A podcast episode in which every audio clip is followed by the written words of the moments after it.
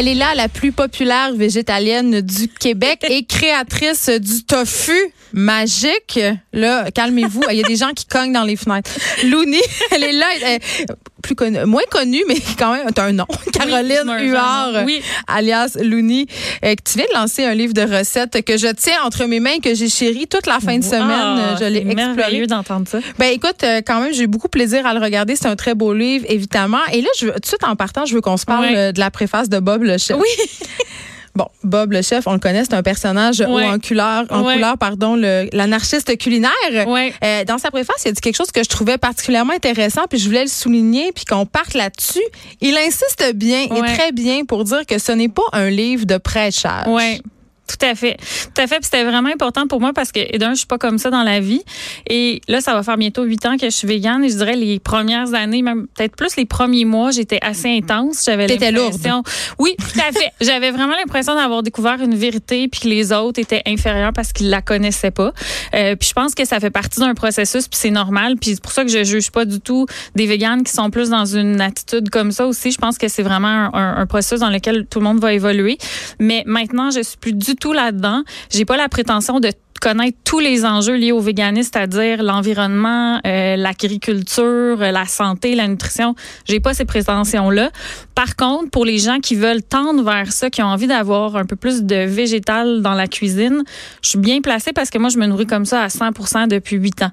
Donc, j'ai beaucoup, beaucoup d'astuces. Puis c'est pour ça que dans le livre, c'est pas juste des recettes, mais c'est aussi beaucoup des astuces. Ben, c'est ça. Parce que là, des livres de recettes, il y en a un char puis une barge. Puis là, en ce moment, en plus, le véganisme, le végétarisme, écoute, c'est sur toutes les lèvres. C'est un créneau qui est de plus en plus populaire. Euh, tu sais, toi, ton livre, qu'est-ce que tu as voulu faire avec ce livre-là pour te démarquer justement? Parce que pour vrai, il y en a beaucoup. Oui, il y en a beaucoup. Je dirais, en fait, j'ai longtemps su que, que j'avais envie d'écrire un livre. Quand j'ai commencé à cuisiner beaucoup, je me suis dit, ah, peut-être un livre de recettes, ça serait le fun, mais en même temps, je me sentais un peu imposteur parce que je suis pas chef. Mais c'est ça, comment on arrive là? Et d'un autre côté, bon, j'ai travaillé jusqu'au printemps dernier, je pratiquais la profession d'ergothérapeute. Je travaillais avec euh, des individus en dépression principalement, donc je faisais beaucoup de, de retour à une vie active avec ces gens-là. Donc, je les accompagnais vers les changements d'habitude de vie. Donc, j'étais vraiment un agent de changement. J'ai beaucoup étudié tous les, euh, les enjeux liés à la motivation. Et un jour, je me suis rendu compte que ce que je faisais au travail comme ergo et ce que je faisais dans ma cuisine, ça se ressemblait beaucoup, c'est-à-dire j'essayais de rendre les choses accessibles. Euh, et c'est là que l'idée du livre m'est venue, c'est comment rendre la cuisine plus accessible. Donc ce livre-là, oui, c'est un livre de cuisine végane parce que pour moi, les végétaux, c'est vraiment à la base. Ça devrait être à la base de l'alimentation de tout le monde, selon ce qu'on en dit aussi dans le guide alimentaire canadien, notamment. Mais aussi parce que euh, j'avais envie de, de, revenir à l'essentiel en cuisine et d'identifier peut-être tous les obstacles qui, fait, qui font qu'on n'aime pas cuisiner puis de les adresser un par un. Entre autres, euh, ma cuisine n'est pas fonctionnelle ou je me sens pas compétent ou j'aime pas cuisiner, je manque de temps. Toutes des obstacles qui sont adressés dans le livre avec des solutions. Puis qui sont vrais. sont vrais. Tu sais, moi, je me souviens, c'est des cas un peu plus extrêmes, mais j'avais des clients qui traversaient des périodes de dépression puis qui me disaient, je peux pas cuisiner parce que dans mon four, ben, il y a mes papiers d'impôt. Vraiment, il y avait rangé des choses là. Il y avait tellement le de. Le micro-ondes comme boîte à pain. Le, le... Ouais, mais ça, c'est un beau truc, par moi, J'adore moi, j'adore ça. Moi, je, le suggère à tout le monde. Garder des gâteaux frais aussi, c'est isolé. La meilleure hein. boîte à pain, le Meilleure boîte à pain. Mais les papiers d'impôt dans le four, je suis pas certaine. Ou tu l'oublies à broyer. Oui, exactement. Donc, ça donne pas le goût de se faire une petite plaque de légumes grillés quand on a nos papiers d'impôt des trois dernières années qui sont rangés dans le four parce qu'on veut mais pas les voir. pas le goût de demander pourquoi ils étaient là. Ben oui, en fait, il y avait des raisons pourquoi ils étaient parce qu'il y avait plus de place ailleurs, puis parce que ça pouvait être, par exemple, juste une façon de pas y penser de pas mm. les voir. C'était peut-être un des derniers rangements disponibles. Marie Kondo n'était pas passée encore dans ces maisons-là.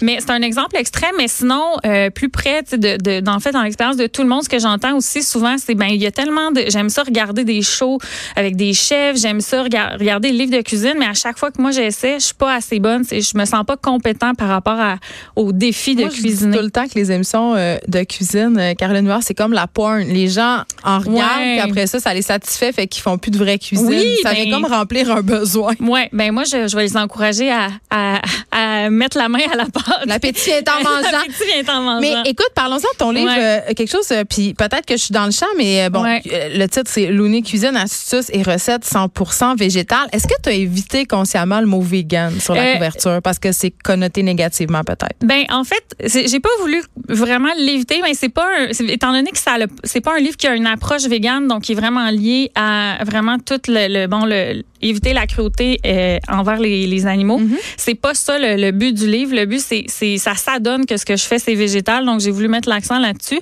Mais je dois avouer que pendant quelques années j'avais euh, j'avais cessé d'utiliser le mot vegan pour me décrire parce que je voulais pas être associée à beaucoup de véganes qui avaient une approche dans laquelle je me reconnaissais pas et j'ai décidé de me le réapproprier parce que je trouve ça important que les gens voient qu'il y a des véganes, il y en a de toutes les sortes. Il y a la notion de plaisir aussi, je pense. Tout à fait. qui, en tout cas, vous en parlez beaucoup. Ben, Ouais. Toi, t'en parles, Bob Ouais. en parle dans la préface. Ouais. Le côté, euh, justement, on va pas vous faire la morale. Là, manger de différentes façons, c'est le fun, c'est bon, c'est Oui, tout. c'est c'est jamais une privation, puis c'est pour ça que pour moi dans le livre, je mets je mets pas tant l'accent sur ce qu'on ne mange pas, mais vraiment sur tout ce qu'on mange. Puis en général, quand les gens me disent Hey, c'est quoi ton truc si je veux manger un peu plus végé, avant de penser à retirer des choses de ton alimentation, rajoute-en.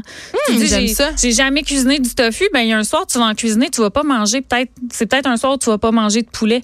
Fait que tu vas pas dire consciemment Hey, je me suis privé de manger du poulet, tu vas dire ah maintenant je mange ça ça ça ça. Fait que positif au lieu de négatif. Complètement, oui, complètement. Puis on n'est pas dans un esprit de, de privation. Puis un autre point, un autre euh, point aussi dans le livre, pour moi qui est important de rendre tout ça accessible aussi, c'est dans la, ben, dans la façon que c'est présenté les recettes. Euh, Moi-même, j'ai de la difficulté à suivre une recette. Mon attention me le permet pas nécessairement. Je me perds dans les ingrédients. Donc il y a vraiment un effort qui a été mis. Les ingrédients sont vraiment rassemblés Non, non, par étapes.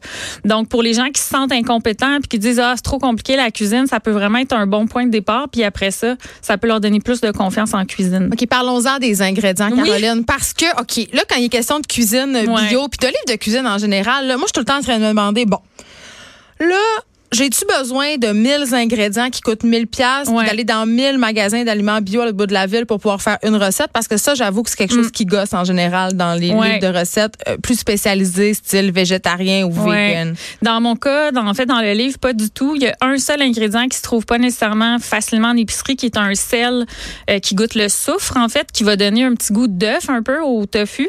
Mais il est complètement superflu. On peut prendre du sel, puis c'est juste qu'on n'aura pas ce petit plus-là. Mais tous les ingrédients se trouvent en épicerie. Donc, pour moi, c'était vraiment C'est pas important. les, au, chez Avril. Non, c'est une non, non, épicerie de gens normaux. Là, Ouais. Peut-être faut pas dire ça. Non, puis moi je suis moi, je suis ambassadrice pour métro, puis tous les ingrédients on les trouve dans des métros partout au Québec.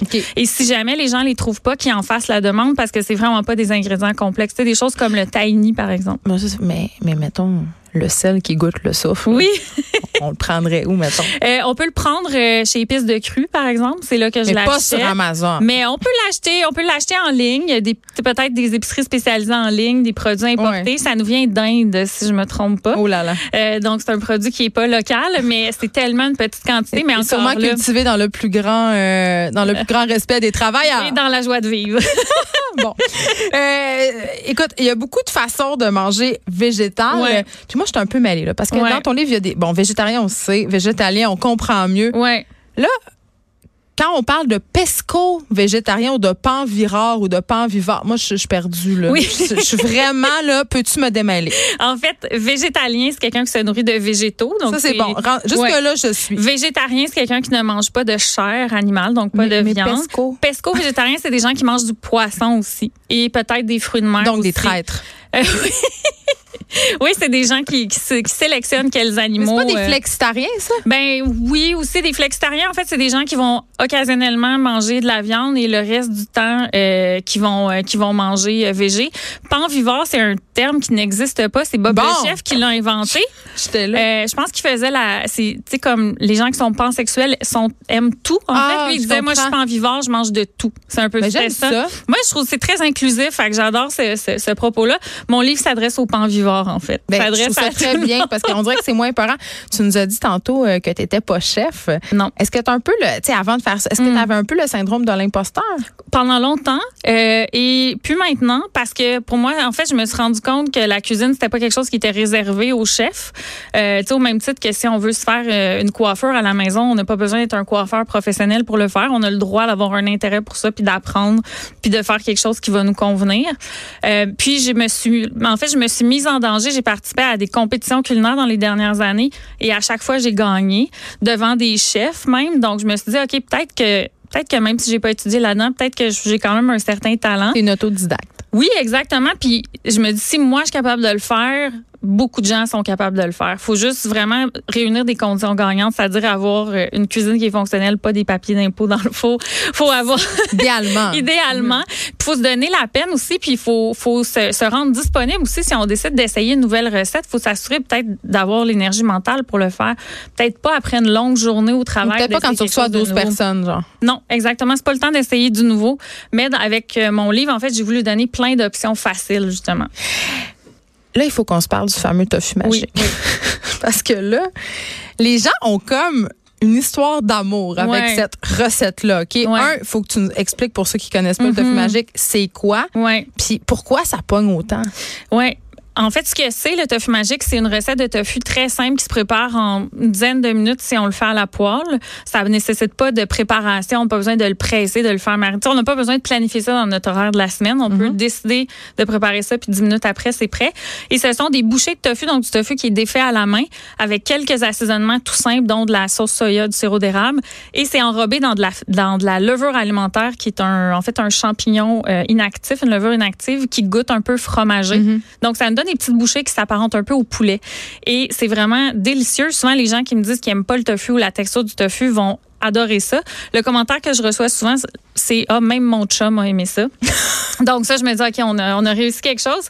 Et la raison, je crois, pourquoi les gens aiment ça, c'est que euh, ça ça demande pas de sortir de nos habitudes. Ça donne, c'est pas, il y a pas une énorme charge mentale liée à cette à cette Ouais, parce que tu peux le garder dans ton frigidaire puis t'en servir comme substitut, mettons. Hey, c'est Ouais. dur à substitut. Substitut. Je l'ai vraiment bien dit. Dans un sauté. Oui, exactement. Puis même froid, euh, avec une, une petite maillot vegan ou une maillot euh, traditionnelle dans un sandwich, ça va, ça va s'apparenter un peu à un restant de poulet. Donc c'est vraiment facile et euh, ça ne demande pas aux gens de, de réorganiser complètement leur cuisine et leur horaire pour cuisiner végé. Puis les gens Puis vont les dire- gestes aussi de la cuisine sont les mêmes. oui, ils sont les mêmes. C'est vraiment comme faire sauter du poulet. C'est pour ça que je pense que ça marche autant. Et euh, en janvier dernier, avec Il y a une légende urbaine, là. Ça a Oui. l'air qu'on a manqué de tofu dans les épiceries à cause de toi. Ben, je sais pas à quel point je suis responsable. Je pense que c'était comme une tempête parfaite là, de plein de phénomènes en même temps. Il y avait eu le pacte euh, quelques mois avant. Bon, c'était le retour des fêtes. Les gens veulent manger santé. Euh, le nouveau guide alimentaire est sorti. Donc, il y a vraiment plein, plein de raisons en même temps. Euh, mais oui, effectivement, il y a une pénurie de tofu. Les, euh, les compagnies québécoises qui en fabriquent ont eu de la difficulté à fournir. Puis, ça, ça a coïncidé en même temps. Je dirais qu'il y a comme trois influenceuses, euh, YouTubers qui en ont parlé sur Instagram en même temps en janvier. J'ai eu comme 10, 15 000 nouvelles abonnées. Puis je dis nouvelles abonnées parce que c'est principalement des femmes Mm. qui ont commencé à me suivre en l'espace d'une semaine ou deux. Et je recevais, en janvier, je passais environ trois heures par soir, certains soirs, à répondre aux questions des gens sur le tofu magique, à repartager leurs photos de tofu magique. Donc, et maintenant encore, ça m'arrive souvent dans la rue, je me fais reconnaître. Ah, c'est toi la fille du tofu magique? Oui. Effectivement. Écoute, il faut que je te fasse une confession. Oui. Je suis désolée. OK. Je- bon, je l'ai essayé, le tofu magique. Ouais, OK? ouais. On m'en- parlait tellement. Ouais. Moi, j'aime ça, le tofu dans la Ouais. vie, là. Je suis pas, j'ai pas, pas de, de préjugés contre ça. J'ai pas tant aimé ça. Ben, c'est correct. Attends, mais attends, je pense que j'ai trouvé la raison. Je pense que j'ai trouvé la raison, OK? Je, je pense que j'avais trop d'attentes. OK. Un, parce Ouais, que, ça, ça se peut. tu sais, on s'entend, là, euh, c'est du tofu. C'est du tofu. Avec ouais. des affaires. Fait que je bon. Ouais. Euh, mais mon attente, justement, parce qu'on avait beaucoup dit, puis tu l'as dit tantôt, puis c'est ça que je trouve intéressant, puis en même temps dangereux. Ouais.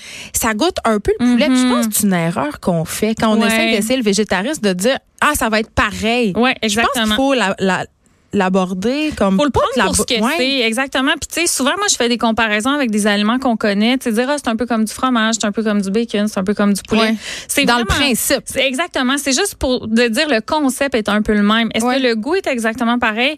Le tofu magique honnêtement selon peut-être le type de levure, le type de Moi, c'était la sauce. Je pense prend. que j'aurais dû, la sauce, OK. j'aurais dû la Mais la sauce, en fait, Mais elle est euh, non exactement, mais juste le tofu en soi, ça dépend encore là de la, de la- du type de tofu, bon, du type de levure, tout ça. Euh, moi, souvent, je l'ai fait goûter à des gens qui m'ont dit, Ah, c'est pas moi qui ai dit que ça goûtait le poulet, on me le dit. En fait, ça. moi, je me souviens plus tant ce que ça goûte le poulet parce que ça fait trop longtemps. Mais c'est vraiment une petite bouchée qui qui euh, qui est satisfaisante, mais encore là. Euh, moi non plus, je suis pas de, de, de celle qui veut dire, hey, tu vas voir, c'est exactement la même chose. C'est plus, regarde, c'est intéressant, c'est ce que c'est. Tu sais, il y a rien qui va gagner jamais contre la viande. On s'entend là au niveau du goût. Mm-hmm. C'est comme comparer des pommes avec les oranges, mais quand même, on est dans une société en ce moment, on est en train de se questionner sur l'industrie, euh, les cultures, tout ça. Mais toi, euh, bon, évidemment, tu es vegan depuis huit ans quand même. J'imagine que tu as une opinion sur l'industrie de la viande. Euh, oui, ben en fait, c'est vraiment pas une industrie que je peux soutenir euh, d'aucune façon. Euh, mais par contre, euh, tout ce qui est des, des disons, des, de la viande qui serait des plus petites, tu sais, en, disons en permaculture. La chasse, mettons. Ben la chasse, en fait, moi, c'est un concept qui me dérange moins parce que c'est des animaux qui ont relativement une belle vie jusqu'à leur mort, en fait, tandis que les animaux d'élevage ont pas nécessairement une belle vie. Hmm. mais encore là, je peux pas concevoir l'idée d'abattre un animal pour manger. non, exactement. Mais en fait, je le conçois, mais pour moi, c'est pas quelque chose euh, que je serais capable de faire ou de même juste d'être témoin de ça. Je pense que je trouverais ça vraiment difficile. Mais je juge pas du tout les gens qui le font parce que j'ai pas le même bagage culturel, j'ai vraiment pas toutes les connaissances par rapport à, à ce que ça implique pour porter un jugement. Je sais juste que pour moi, ça me convient pas. Et je pense que collectivement, on doit revisiter notre relation à la viande pour faire des bons choix. Et moi, j'encourage toujours les gens à se renseigner simplement. Je veux pas leur dire ça c'est bon, ça c'est pas bon. Renseigne-toi c'est quoi les processus derrière ça? Fais un choix éclairé pour toi. Ben, en tout cas, puisque moi, je, je le redis encore, j'en essaye plein des recettes mm J'adore ça, des recettes végétariennes, parce que le plaisir de manger et de cuisiner est là. Je pense que c'est là-dessus qu'il faudrait tabler. Puis je trouve que c'est souvent ça l'erreur mm-hmm. euh, que le mouvement vegan fait, celui de d'y aller avec un peu la morale. Justement, tu sais, je, parlais euh, cette année à l'émission euh, du coup d'éclat de PETA qui ont fait griller un faux chien sur un barbecue mm-hmm. devant la Tour Eiffel. Je sais pas jusqu'à quel point ça fonctionne des initiatives comme ça. Je pense qu'un livre comme le tien peut faire beaucoup plus euh, que des coups d'éclat comme ça, puis faire se sentir mal des gens pour des habitudes qu'ils n'ont pas vraiment choisies. C'est tellement dans notre culture manger de la viande. sais. Puis ce qui arrive, c'est que quand on est quand on est mis devant, en fait, quand on, on, se sent honteux face à quelque chose, quelqu'un essaie de nous faire, de nous humilier, ou nous faire sentir coupable de quelque chose, on va avoir une réponse de stress qui va se déclencher. Puis sous l'emprise du stress, on peut avoir toutes sortes de réactions. On peut réagir fortement en essayant de défendre notre point de vue. On peut euh, décider juste d'éviter la question de faire comme s'il était pas là. Puis à ce moment-là, ça, ça nous amène pas à réfléchir. On fait simplement, c'est trop inconfortable ce qu'on nous présente, mm. donc on va simplement choisir de, de l'ignorer ou de pas y penser.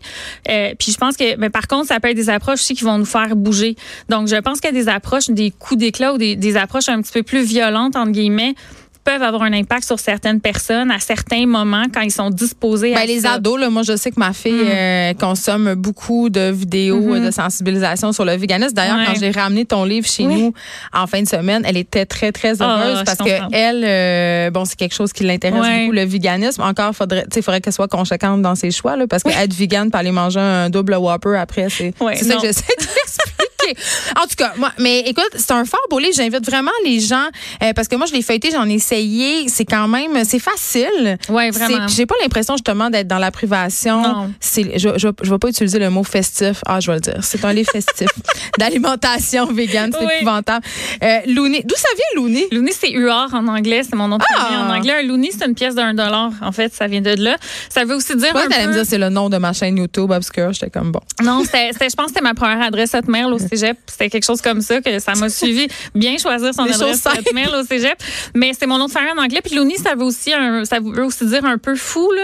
Euh, puis moi, je suis quelqu'un de très très créatif, donc euh, je, je suis bien à l'aise avec ce nom-là. Les gens m'appellent Looney, mes amis m'appellent comme ça. C'est plus original que Caroline. Ben, vous allez le trouver facilement un petit mm-hmm. peu avec sa belle couverture jaune et ta belle face sur le dessus. Toute souriance. Looney cuisine, astuces et recettes 100% végétales. C'est publié aux éditions KO. Merci d'avoir été ben, avec nous. Merci Geneviève. Et je dirais soyons pas en vivant. Soyons pas en vivant. Mm.